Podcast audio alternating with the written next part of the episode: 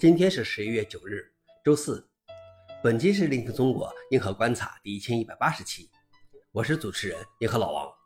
今天观察如下：第一条，看来 Nico 明年将发布不可变桌面操作系统。明年四月，新的 Ubuntu LTS 发布时，看来 Nico 还将发布一个全新的不可变桌面版 Ubuntu Core Desktop。它是现有的 Ubuntu Core 发行版的图形桌面版。Ubuntu Core 是一个面向物联网的不可变发行版，用于在嵌入数字标牌和智能显示器等边缘设备上。不可变发行版的更文件系统是只读的，也没有传统的软件包管理器，更像是手机或平板的操作系统。与 Core 一样，Core Desktop 完全采用单一的打包系统 Step。消息来源：Register。老王点评：参照手机和平板上的经验，或许这种整个操作系统被打包成一块的不可变桌面，才是 Linux 桌面推广到普通用户的道路。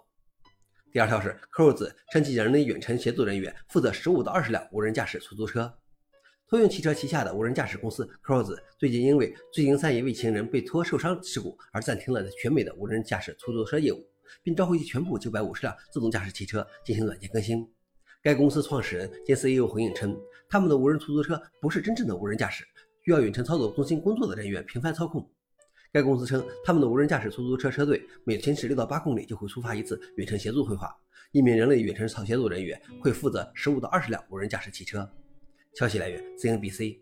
老王点评：这些远程人员是不是就像玩游戏一样操纵十几辆汽车行驶？最后一条是哈根 Face 合作成立初创企业加速器。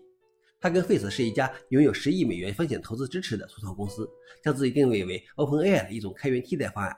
它拥有 ChatGPT 等软件的完整开放替代方案，并领导着 Big Science 等社区项目。哈根 Face 与 Meta 启动了一项面向法国的人工智能创业计划。